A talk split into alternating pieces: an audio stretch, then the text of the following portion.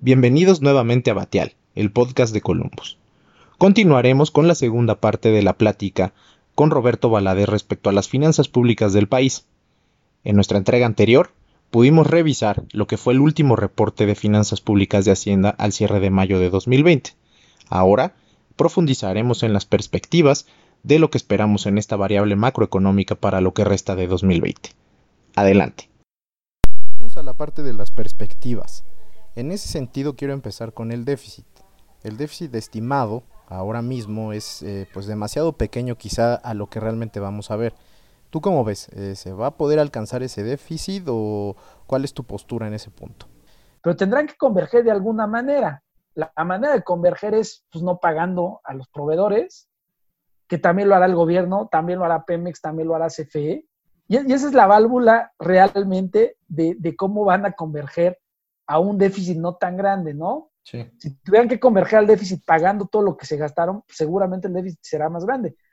Pero el tema de dejar adeudos hacia el siguiente año, patear adeudos, eso pues, todavía le pega más a la actividad económica, ¿no? Este, lo hablábamos, por ejemplo, eh, cuando tú ves este, esta ecuación que es muy fácil, ¿no? De la teoría cuantitativa del dinero que decía P por Y es igual a la velocidad por la base monetaria, pues, simplemente al, al dejar de pagarle la velocidad con que circula el dinero y la velocidad con que se da la actividad económica va disminuyendo, pues mermas más a todos los proveedores, sobre todo a los pequeños, entonces, ese yo creo que será un punto para ver este, de cómo converge al déficit, ¿no? Tal vez converge debiéndole a todo mundo y debiendo muchísimo, y tal vez los estados comprometiendo ingresos futuros a través de bursatilizaciones, pues tendrá que ser un tema de seguimiento. No me queda duda que podrán converger a un déficit, porque tienen, hoy, hoy sí tienen algunas cosas, y también el próximo año. El próximo año tendrán el remanente del Banco de México, que por lo menos les dará entre 500 mil, 600 mil millones de pesos, que es lo que hoy estiman los analistas,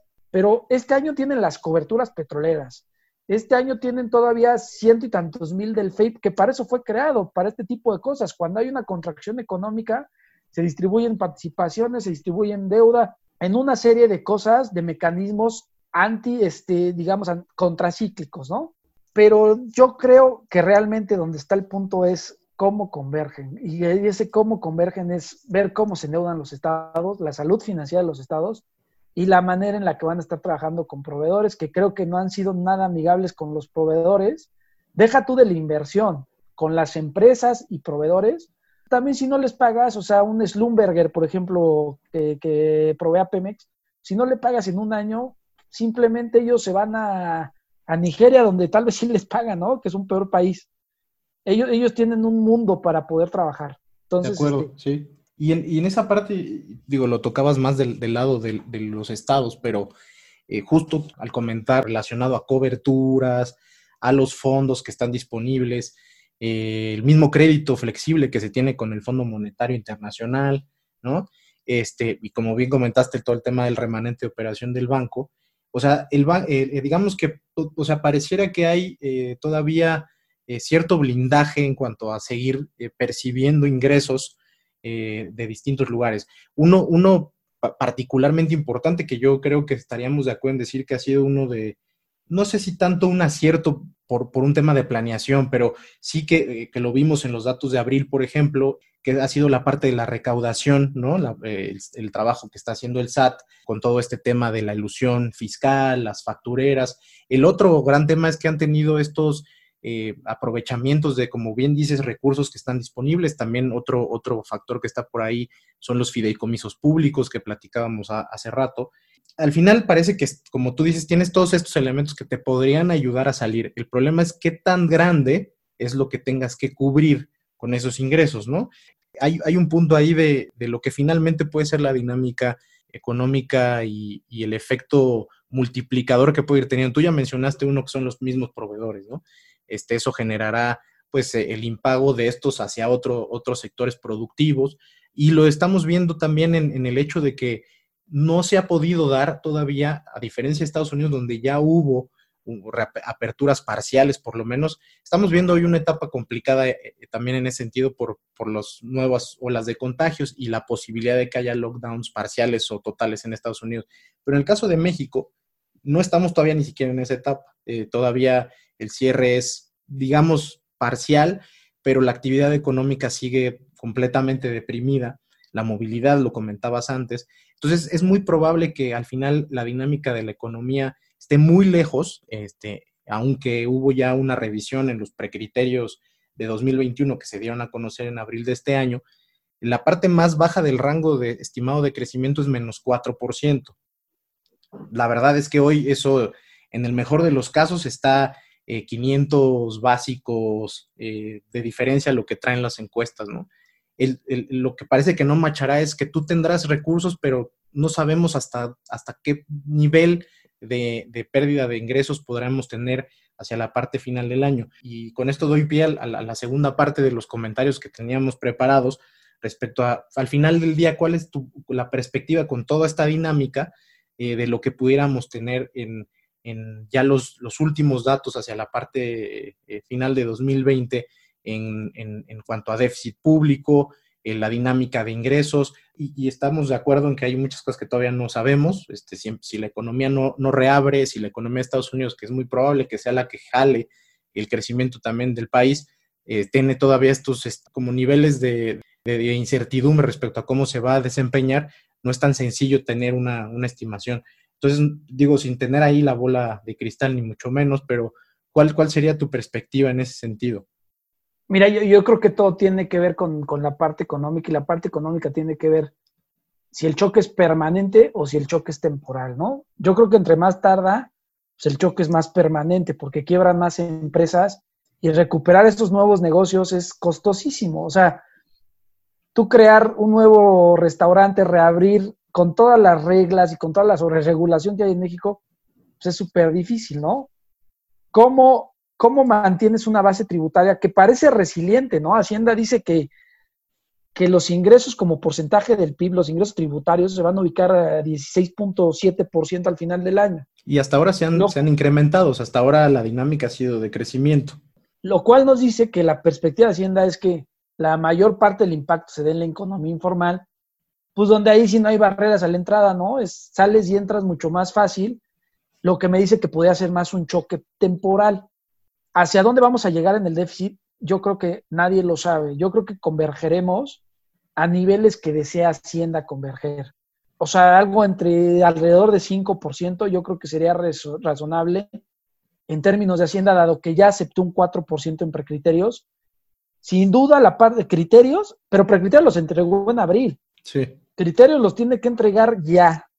Entonces, seguro van a ser los datos peor, ¿no? Porque la perspectiva del gobierno federal en abril era muy optimista, ¿no? Salíamos de la pandemia en junio. Sí, de acuerdo. Este, hoy en día la pandemia va a durar un poco más y están reabriendo parcialmente.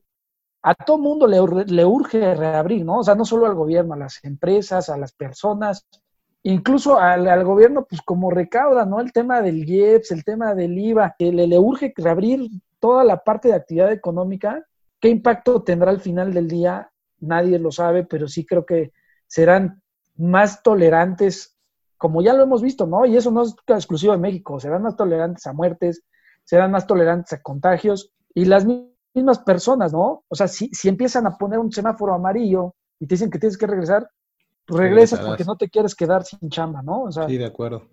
Creo que también hay, hay, hay un efecto no lo veo tan catastrófico como pudieran verlos, porque ya después del 10% de, de un impacto económico negativo, pues no importa, lo que importa es la forma, lo que importa es cuántas empresas cerraron, qué tan rápido te puedes recuperar. Esas son las preguntas que vienen después del cuánto. O sea, yo creo que la discusión no está en el cuánto, sino en, el, en los cómo y en, cómo se va a recuperar la economía, que eso es lo que urge implementar medidas. Realmente, si, si implementaran gasto hacia esa parte, pues yo no lo vería mal, pero si implementan gasto sin ninguna dirección, como lo hace Trump, pues yo creo que no te lleva a un buen lugar, ¿no? Te lleva a tener un país más endeudado, con una crisis externa todavía más grave, porque México, como te decía, México tampoco puede abusar del mercado interno.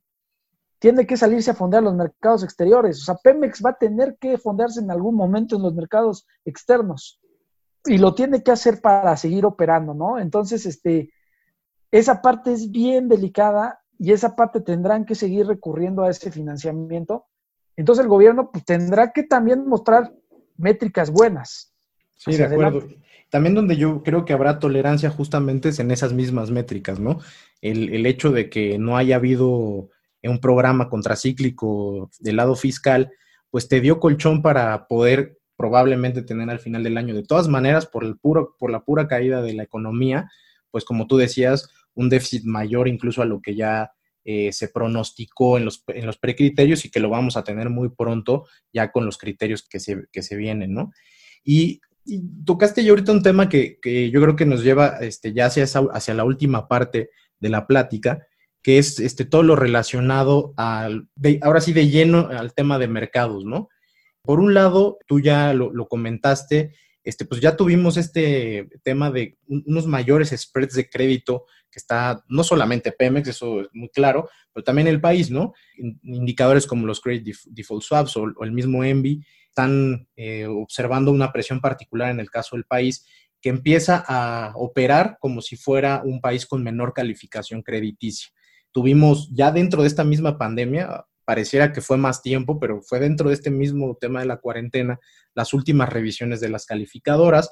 Fitch puso su calificación en el último escalón de grado de inversión y el debate se ha centrado en dos temas, ¿no? Eh, las calificadoras han tomado dos factores clave para todo el tema este de, las revisiones en su calificación. Y uno de los más, y el más importante, este, lo han relacionado a finanzas públicas por Pemex, ¿no? Por la cantidad de transferencias que requiere la petrolera y por la cantidad de recursos que compromete de las finanzas públicas, que como hemos venido diciendo en esta plática, pues no son muchos, ¿no? Para hacer frente a tantas eh, obligaciones. Entonces, eh, dado los últimos cambios que hubo en las de las revisiones que se hicieron en las notas, ¿no? En, abril, ¿tú esperarías que el deterioro que pudiera observarse en, ciertos niveles, por ejemplo, del mismo déficit que platicábamos, pudiera llevar a las calificadoras a hacer movimientos adicionales en el año? ¿O estás positivo en esa parte? Los, los repito ahí simplemente para tener comparativos los analistas más negativos este, empiezan a estimar que puede perder México el grado de, inversión entre 2021 y 2022. Y por otro lado, ¿cómo esperarías que, esto se reflejara también en los niveles de spreads? Que por lo pronto, pues la verdad es que han aguantado, este, las tasas han bajado, eh, ah, la verdad es que el, mercado recientemente ha tratado bien a los activos mexicanos, pero este, es cierto que eh, los factores internos que previo a la crisis de la pandemia estaban ahí, se han mantenido como en segundo plano. Entonces, ¿cómo, cómo lo ves tú? O sea, el, mayor problema de Pemex es que se ha, utilizado en años para fondear el déficit que debería haber fondeado el gobierno, ¿no? Aparte teniendo capacidad, es súper ineficiente todo lo que hizo el gobierno de fondear un déficit a través de Pemex, cuando Pemex paga una prima por encima del gobierno y esa prima incluso ha sido peor, porque te digo, la forma en la que se han fondeado y la narrativa de este gobierno, pues tampoco da confianza y los inversionistas les han castigado mucho el precio.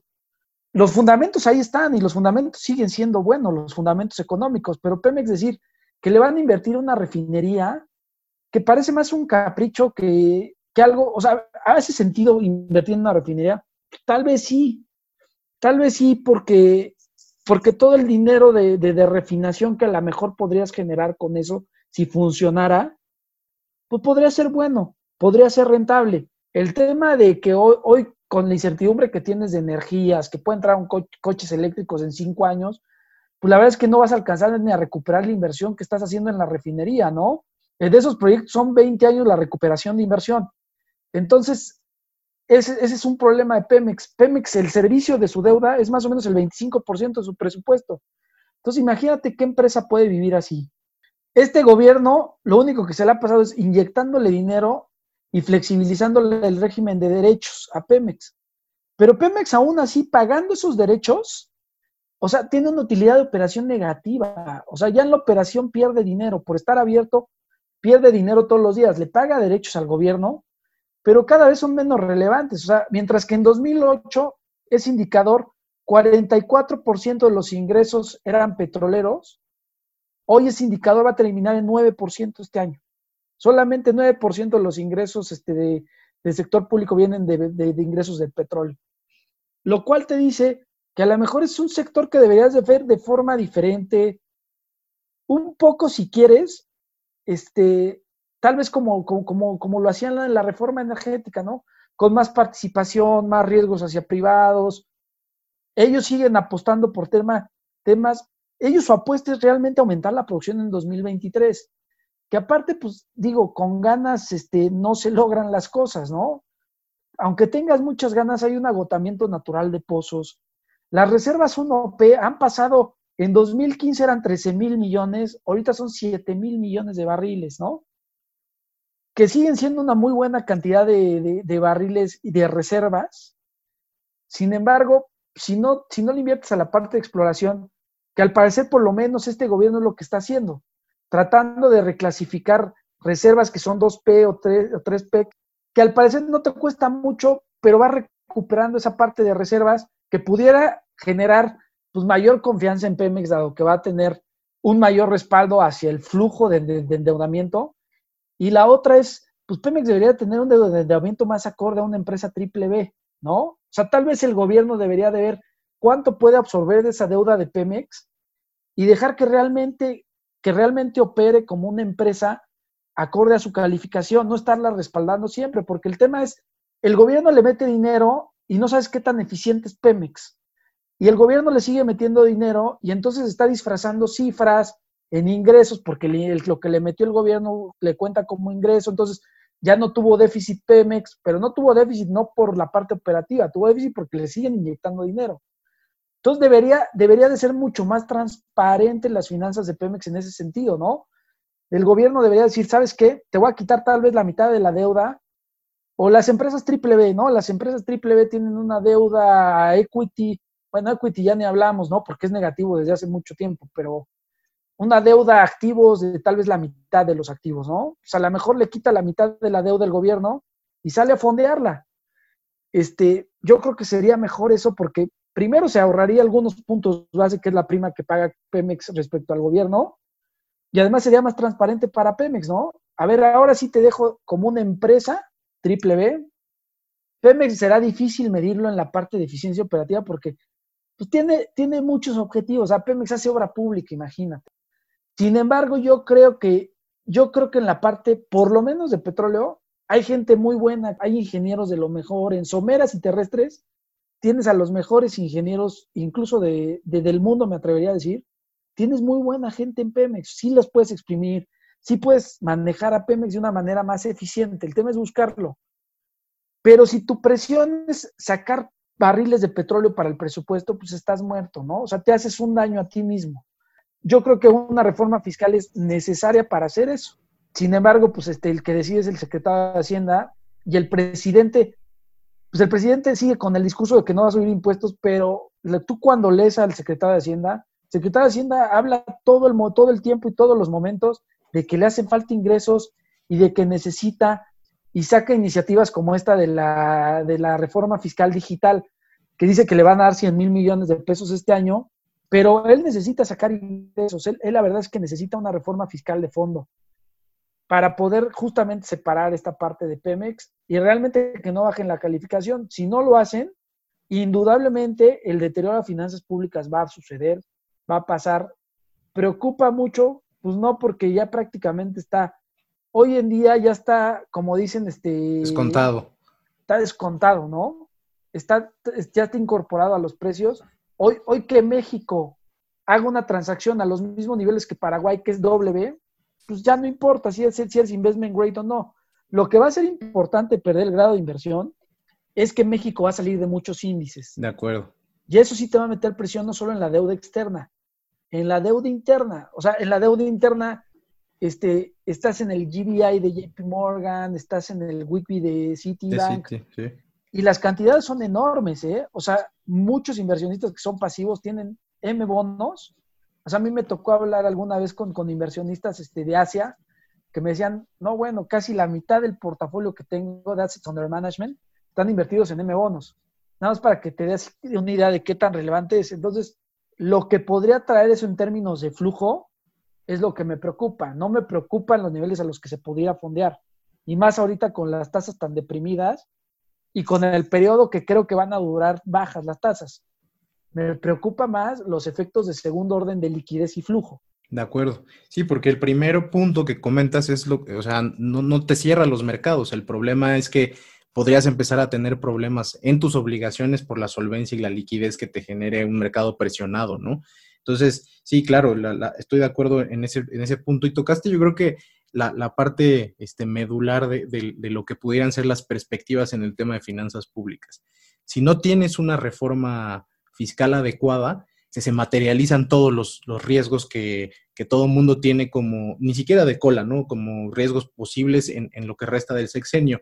Yo eh, comentando con diversos este, clientes y personas eh, y participando en foros, sobre todo ahora que es tan fácil con el tema este del Zoom y demás, muchos tienen esta lectura de que estos, este impacto en finanzas públicas y en crecimiento no en esta proporción, pero sí creían que podía suceder en algún momento durante esta administración, por el, por, el mal manejo, por la incertidumbre, lo que sea. Pero definitivamente esta situación completamente anormal impactó de, más y aceleró muchos de estos temas. Entonces, al final del día te pone al gobierno en una situación en la que no quería estar. El gobierno, como tú dijiste claramente, lo, manejaron desde, desde la campaña, no quería más, no quería impuestos por lo menos los primeros tres años, y esto le, los pone en una situación en la cual pareciera que no pueden darse más tiempo para tomar una decisión en ese sentido.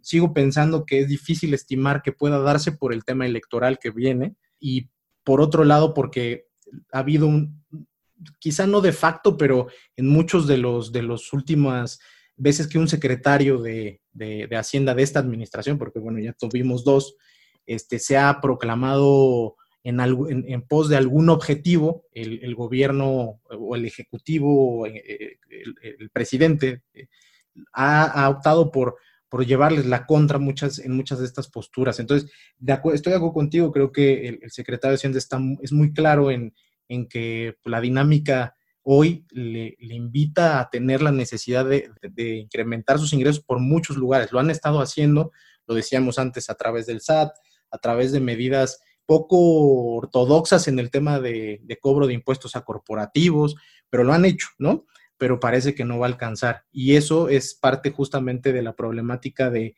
pues, no, tener mucha certidumbre de finalmente si una decisión del secretario de Hacienda en cuanto a sus requerimientos pudiera reflejarse en que así lo apoye el presidente de la República.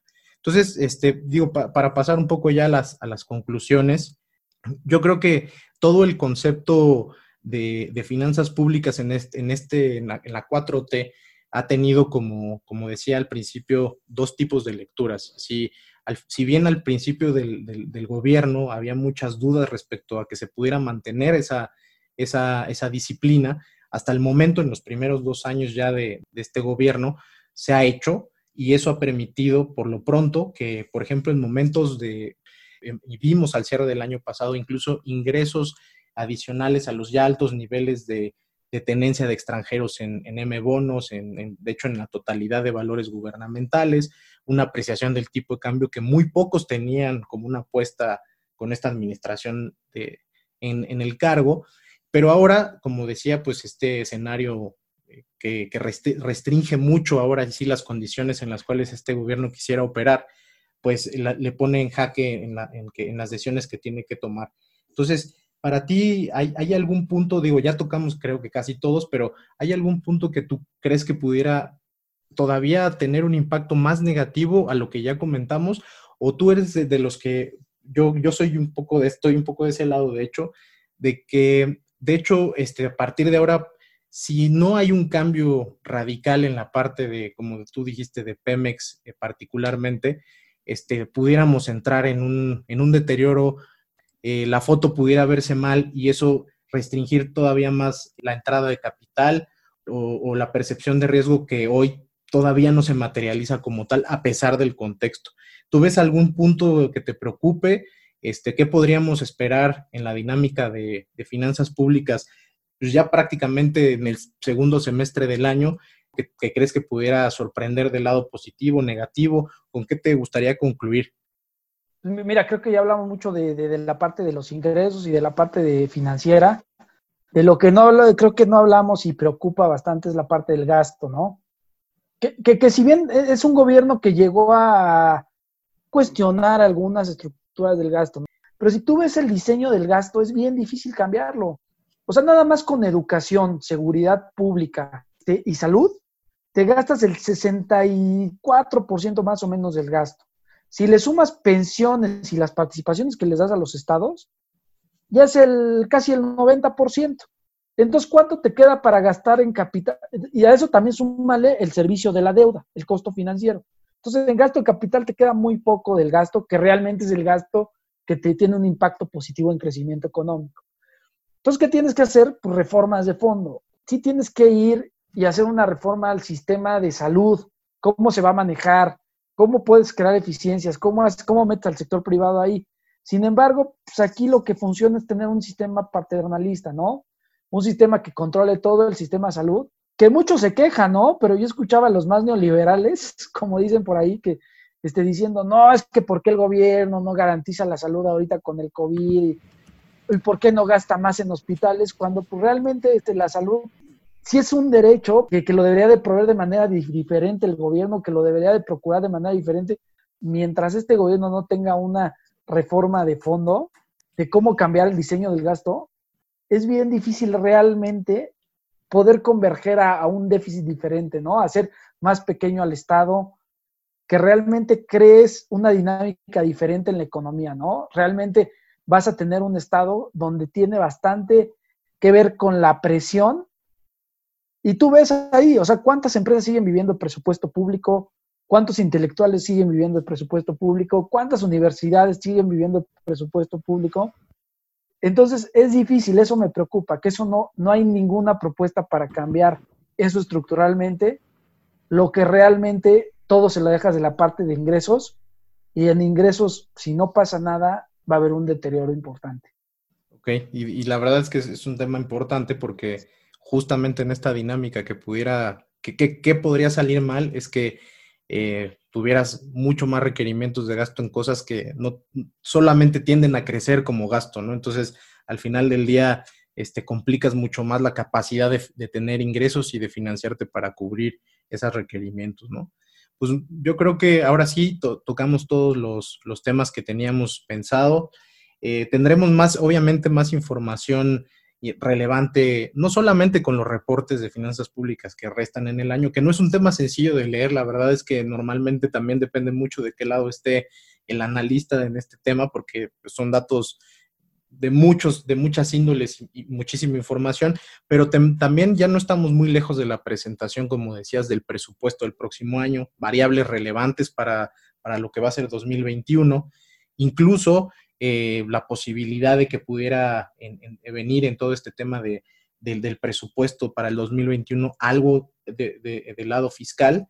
Este, yo no apostaría a eso, pero pues son las fechas en las que pudiéramos tenerlo. Entonces, te, de una vez te, invito a que el día que estos, estos datos relevantes, sobre todo la parte presupuestal, estén disponibles, le demos otro espacio a, platicar finalmente qué, qué expectativas este, se cumplirían para finales de 2020, que ya estaríamos prácticamente en la recta final para entonces, y ver pues qué vendría entonces en 2021. Seguramente seguirá siendo una de las variables macroeconómicas más importantes siempre este, con este tipo de administraciones, adelantaba yo al principio, hay un, foco importante en el tema gasto, en cómo se financian, en que no se endeuden, y pues mientras tengamos, estemos en, la era de la 4T en el país, seguirá siendo así, yo supongo. Entonces, de una vez te extiendo una invitación y te agradezco mucho, Robert, tu tiempo. Este, la verdad es que ha sido una plática muy muy a gusto y un tema que además, si no se platica con gente que le sabe, la verdad es que termina siendo mucho más enredado y complicado. Espero que a, los que escuchas de este podcast les sirva también. Pues nada, muchas gracias. No, al contrario, muchas gracias por, por la invitación. Espero que la audiencia tenga menos dudas de las que ya nos surgieron a nosotros, seguro, con esta plática.